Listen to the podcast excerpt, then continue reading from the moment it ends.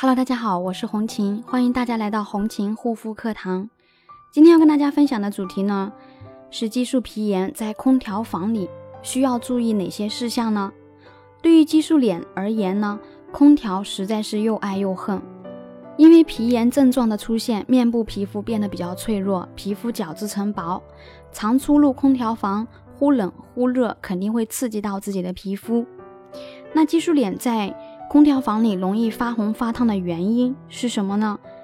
激素依赖性皮炎啊，也就是激素脸，是因为基底沉积了大量肌肤所无法代谢的激素垃圾、化学垃圾，导致啊堵塞毛孔。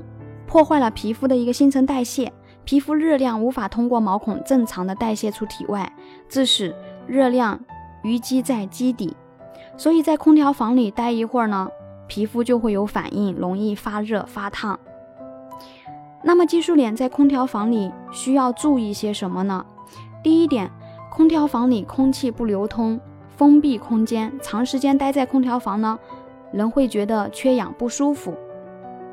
所以激素脸的朋友呢，吹空调的时间不宜过长，在空调房里待一会儿后，最好就是在室外呼吸下新鲜空气。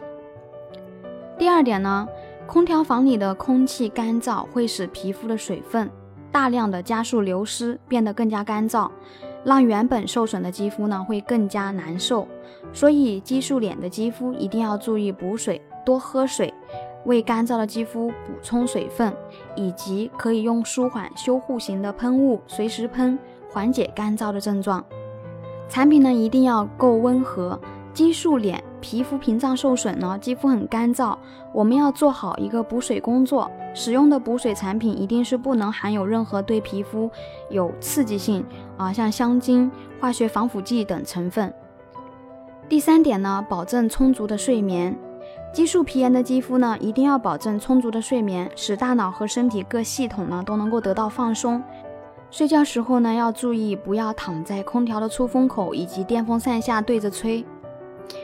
那么激素脸的治疗呢，是一个循序渐进的一个过程，没有捷径，不可能快速就能够让皮肤治疗好。所以呢。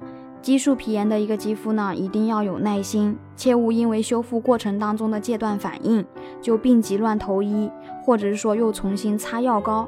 那很多时候呢，激素脸的朋友之前是不太严重的，就是因为没有耐心、不坚持、半途而废啊，导致自己的皮肤呢总是受到二次伤害，所以非但好不了，反而让皮肤情况呢越来越严重。激素脸呢并不可怕，但是一定要科学的对待啊这一类的皮肤问题，正确的去修复。那么有激素皮炎肌肤问题困扰的朋友呢，可以加我的微信幺三七幺二八六八四六零。好啦，今天的分享就到这里，感谢大家的收听，我们下一期再见。